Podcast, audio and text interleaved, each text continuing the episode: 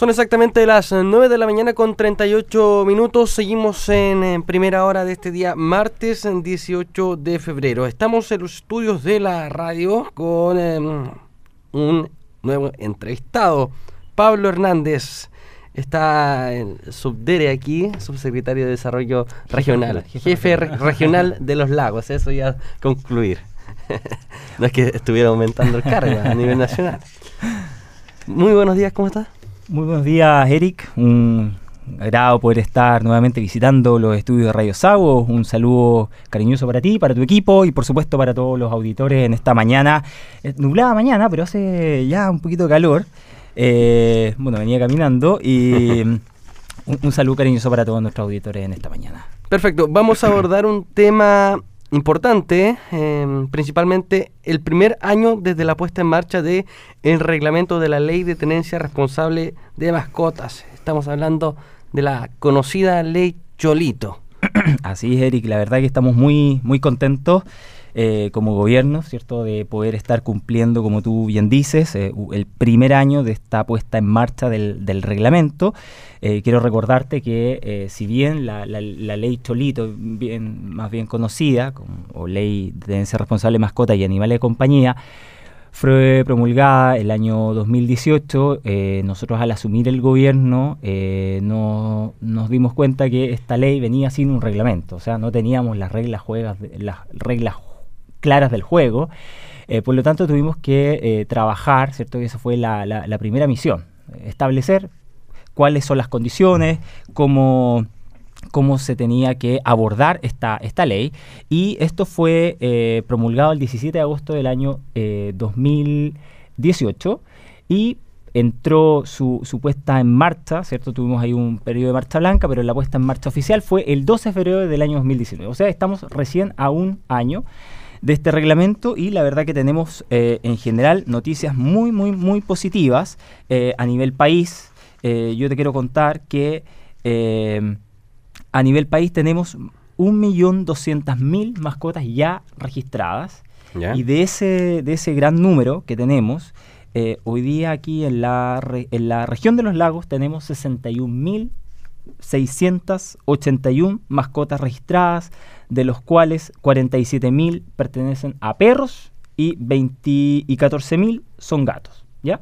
Los dog lovers lideran. sí, los dog lovers lideran. Y eh, te puedo contar que eh, aquí en la, en la comuna de Osorno ¿Ya? tenemos 11.000 mascotas registradas. ¿ya? Eh, de todo esto también quiero contarte que como gobierno lo que, lo que hemos hecho nosotros es principalmente impulsar ciertas campañas eh, de educación, principalmente para educar a la gente, que es importante hacer este proceso. El reglamento aborda varias cosas, pero lo que principalmente dice eh, son dos temas importantes que tienen que hacer las, las personas que tienen sus mascotas. Lo primero es que tienen que eh, identificar a su mascota a través de un microchip, que principalmente el microchip va en la parte del, lomo de la mascota, es un, es un proceso indoloro que dura 5 segundos, no sé si tú has estado en algún proceso, pero es un proceso muy corto, que el, microchip es del porte de un tamaño de arroz, eh, realmente ni lo siente la mascota, y luego de ese, de ese procedimiento, que así lo establece el reglamento, eh, lo segundo, el segundo paso es registrarlo para eso hay una página oficial del gobierno, que es como el registro civil, pero de las mascotas, que es www.registratumascota.cl. Antes el proceso era un poco más complejo porque teníamos que tener una clave única. Hoy eh, se, ha, puesto más, eh, más fácil el proceso. Hoy día solamente con tu carnet, con el número de serie, ya puedes registrar tu mascota. Así que la verdad eh, te puedo contar que como balance em, Hemos, eh, em, tenemos un buen balance, bastante positivo, entonces estás casi cerca de 62 mil mascotas registradas aquí en la región de los lagos, más de 2.200 millones de pesos eh, financiados ¿cierto? a través de la Subsecretaría de Desarrollo Regional a los municipios para que generen estos, estos eh, operativos de microchipeo, operativos de esterilización y también estamos abordando, Eric, otras líneas nuevas, ¿ya? eh, que son principalmente a través de las ONGs promotoras de la tenencia responsable, que en general lo que conocemos nosotros como eh, las organizaciones organizaciones eh, ¿qué, les, preocupan los animales, cierto? Los animalistas que decimos. ¿ah? Claro. así que también tenemos ahí hoy día, hemos escuchado el, el, gobierno, ¿cierto?, ha, escuchado el, mensaje de ellos, que por años, ¿cierto?, han querido poder participar, pero para eso se, necesitan, se necesitaban recursos, y por primera vez se abre un fondo concursable para ellos, ¿ya? Eh, hoy día aquí tenemos, eh, aquí en la, en la Comuna de Osorno, una, una ONG bien conocida, que es la Sociedad Protectora de Animales de Osorno, que se ganó un fondo por 25 millones de pesos, ¿cierto?, para eh, hacer operativos de esterilización, que en realidad es una de las, de las cosas que más estamos promoviendo, y sabes que estamos haciendo una alianza bien importante, Eric, a través del MIMBU, y con, con, con, con estas ONGs, porque estamos trabajando también en los campamentos. Tú sabes que muchos de estos campamentos después se tienen que erradicar porque se, van a, otro, a otros lados y los, los animales, ¿cierto?, quedan ahí. Entonces, lo que hay que eh, promover, eh, propiciar es que podamos esterilizar todo esto, todos estos animales, porque realmente es un, es un costo muy alto que tienen que afrontar hoy día las familias si tuvieran que hacerlo por, por eh, su lado particular. Volvamos al objetivo de esta ley, ley chulito. Eh, responsabilizar a las personas de sus mascotas, eso es uno, ¿cierto? Así es. Segundo, evitar el maltrato de animales. Eso es lo segundo. Y yo creo que uno de los focos importantes era la disminución de animales en situación de calle. Perro comunitario. Exactamente. Así lo llama el reglamento. Así lo llama. Perro comunitario. Perro comunitario, así o, es. O perros callejeros, como se dice. Así es. ¿Ha aumentado el número de perros? ¿Ha disminuido en un macro balance que se realiza a simple vista? Mm. ¿Y, qué se hace con estos perros?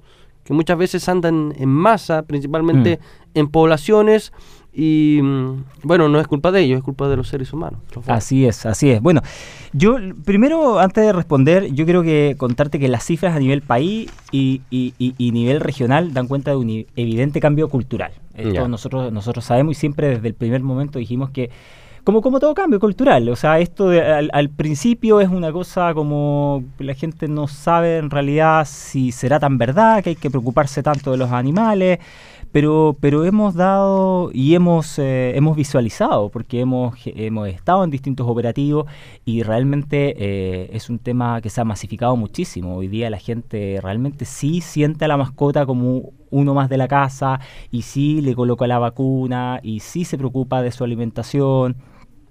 Eh, por lo tanto, yo lo que te quiero decir es que si bien no tenemos el número exacto hoy día, por ejemplo, el tema de perros comunitarios, porque cada, cada departamento de medio ambiente en cada municipio, ¿cierto? Es el que se encarga un poco de controlar esto.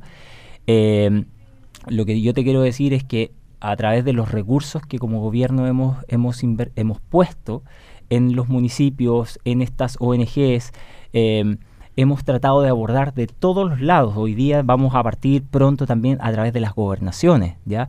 O sea, vamos, estamos, estamos atacando como por todos los lados, colocando recursos para poder avanzar con el, proceso de esterilización, que es lo único que nos puede eh, asegurar que vamos a ir disminuyendo este número de perros comunitarios en, en nuestras calles. Perfecto, entonces, positivo balance de la ley Cholito. Así es, muy, muy, muy positivo en general. Vamos a ver qué pasa en los próximos años. Em, pasando a otro tema, Subdere, em, hablemos de sequía, un tema preocupante también acá en Chile y que la región de los lagos no está exenta de estos casos, principalmente en las zonas costeras, tengo entendido. Así es, Eric. Bueno, la verdad que el, el tema de la sequía... Eh, yo siempre lo he dicho, si bien nosotros tenemos, si bien nosotros estamos en una, en una, una región muy lluviosa, hemos tenido buen verano, sí, eh, pero eh, una, una, región muy lluviosa, eh, igual el, el, nivel de sequía todavía e, existe, existe sobre todo en nuestras zonas más costeras, como, como tú bien lo dices. Tenemos los sectores como San Juan de la Costa, Río Negro, Purrán, que principalmente son zonas donde todavía tenemos muchas comunidades, muchos sectores donde no tenemos un sistema de agua potable rural formal. todavía se, se, tiene que eh, proveer a esas comunidades a través de los camiones aljibe.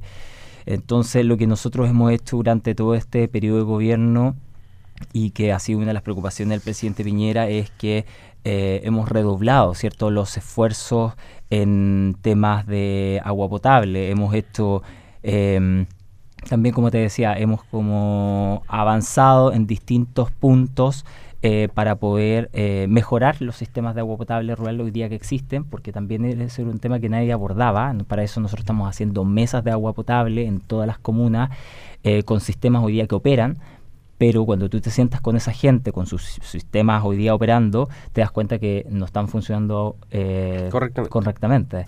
Eh, y para eso también estamos abordando, porque o se le quema una bomba, o no está funcionando bien el nivel de la, de la presión del agua, eh, o tiene mucha filtración, que eso también es sumamente frecuente en los sectores rurales. Entonces también hay que abordarlo, porque también hay una pérdida de agua.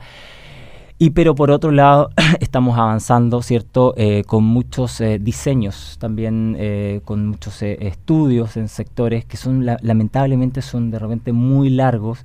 nos encantaría poder en, un corto, en un menor plazo, ¿cierto? Poder entregar soluciones a, a, nuestros vecinos, pero pasa porque es muy complejo em, encontrar de repente agua en los pozos profundos. O sea, eh, hemos invertido recursos para, para, armar pozos profundos y de repente no, no, no, encontramos agua. ¿Cuál es el mayor problema de la sequía? ¿Por qué no hay agua? Si en invierno llueve mucho, se podría redistribuir mucho más fácil con embalses. Bueno, pero, es que principalmente eh, el agua que, que se... Que se mm, el agua que nosotros eh, buscamos, ¿cierto? Para para generar un sistema de agua potable rural, formal, ¿cierto? Eh, generalmente siempre se hace a través de los pozos profundos. Y el agua a lo mejor puede, puede escurrir, puede, sí, llueve mucho, pero el agua, el agua no queda adentro, ¿no? Mm. Y entonces nosotros tenemos que hacer un pozo y buscar una napa.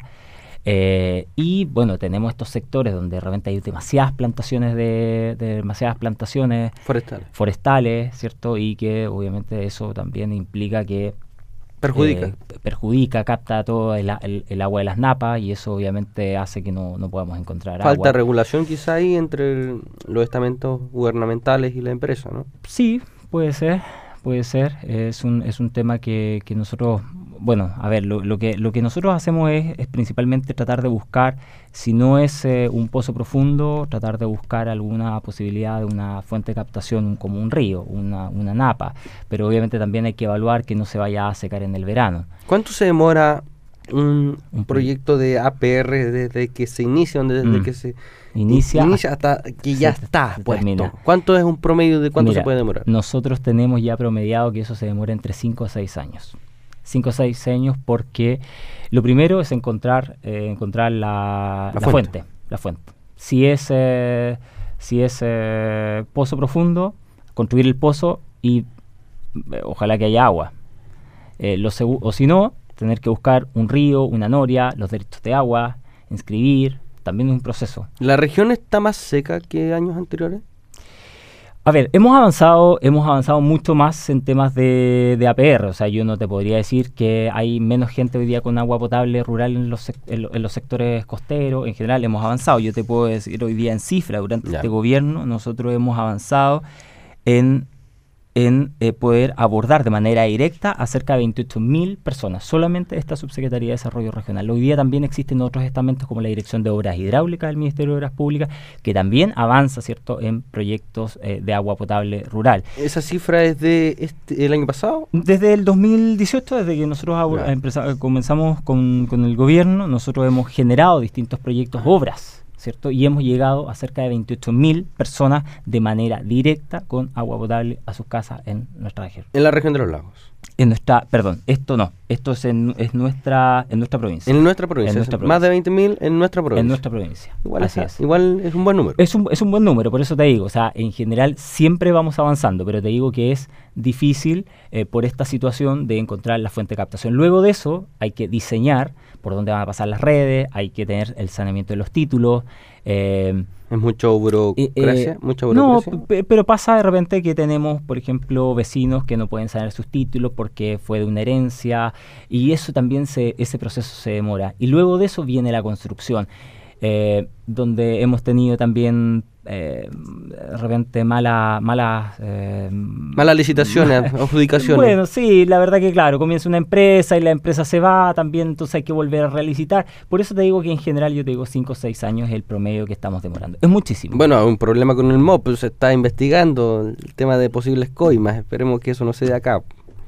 Esperamos, esperamos también así. Em, por último, se ha naturalizado la gestión de camiones aljibes, que no es la idea, que las personas vivan por toda su vida en sectores rurales a través de camiones aljibes. ¿Es algo que se ha naturalizado durante los últimos años? A ver, eh, la verdad que el, tema de los camiones aljibes es un, es un gasto bastante fuerte que hace, que hace el Estado finalmente en, esto, en este subsidio, ¿cierto?, de los camiones. Eh, yo no quiero llamarlo un tema naturalizado, pero la verdad es que todavía existe y existe en gran parte de nuestras comunas. Eh, sobre todo, eh, hoy día se, duplica los esfuerzos en esta época estival. Eh, pero es por eso que nosotros tenemos que seguir avanzando. Hoy día tenemos muchos sectores que están siendo abastecidos con los camiones de aljibe, pero hoy día nosotros sí estamos tomando el proyecto, estamos desarrollando las ingenierías, estamos haciendo los pozos profundos, o sea, sí estamos avanzando. Esto, esto estamos avanzando en dos caminos. Mientras, mientras no tengamos la solución definitiva, tenemos que abastecer por camiones de aljibe. Bueno, esto se basa también en este acuerdo social que se realizó por parte del gobierno en el marco de la crisis social también y que busca solucionar todos estos temas de interés.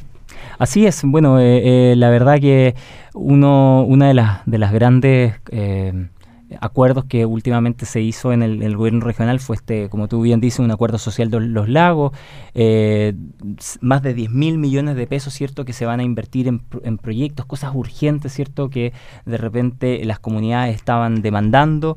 Eh, dentro de eso eh, tenemos el tema de, de, los servicios básicos, el tema de energización, el tema de agua potable. Y esperamos, eh, obviamente, que con, con, este acuerdo social nosotros podamos también, eh, se pueda apoyar de mejor manera también al tema de la, al tema de la crisis, de la crisis hídrica. O sea, estamos abordando de, de Eric quiero decirte que de distintas instituciones estamos abordando la temática, es una problemática real, hay obviamente otras regiones mucho peor, pero no por eso nosotros vamos a trabajar de manera más lenta, nosotros nos abocamos, el, trabajo día a día de esta subsecretaría y de muchos estamentos del gobierno es poder avanzar eh, en el agua potable y sobre todo en nuestros sectores más rurales. ¿Qué le diría, porque nos escucha bastante población rural a través de Radio Sago de Osorno, ¿Qué le diría a esas personas que muchas veces pierden la esperanza, em, que se ha perdido la confianza también en la institucionalidad? ¿Qué le diría a esas personas? Bueno, yo le diría que eh, si bien entendemos la, la situación, eh, la crisis, el miedo que hoy día muchas de nuestras familias están, están viviendo, eh, yo le diría que no, que no pierda la confianza. Nosotros, nosotros como, como gobierno, como equipo, seguimos trabajando arduamente cada día eh, a, pesar de lo, de lo, difícil de la situación, eh, nosotros, nosotros trabajamos con nuestro equipo eh, desplegados por toda la región. como te decía, estamos trabajando en estas mesas de, tenemos mesas de trabajo, estamos, estamos fíjate, unidos a las uniones comunales de juntas de vecinos también, trabajando el, tema de, la crisis hídrica si hay algún vecino hoy que, que, sienta que no están, eh, no, no, no, están avanzando en su proyecto de agua potable, que se acerquen a nosotros eh, a través de las gobernaciones o a través mismo de, la Intendencia, que nosotros eh, sí vamos a, escuchar y vamos, vamos a apoyar. Pablo Hernández, muchas gracias por venir a los estudios de Radio Sago. Muchas gracias, Eric. Un saludo también cariñoso entonces para todos los auditores de Radio Sago a esta hora de la mañana el jefe regional de la Subsecretaría de Desarrollo, hablando aquí a través de Radio Sago. Y bueno, ya nos eh, alcanzó la hora junto a Financop, también junto a Gemel Repuestos y Cecinas Yanquiwe y obviamente Covepa. nos despedimos hasta mañana miércoles en una nueva edición de primera hora a través de Radio Sago. Ya llegan las noticias. Nos vemos, que esté bien.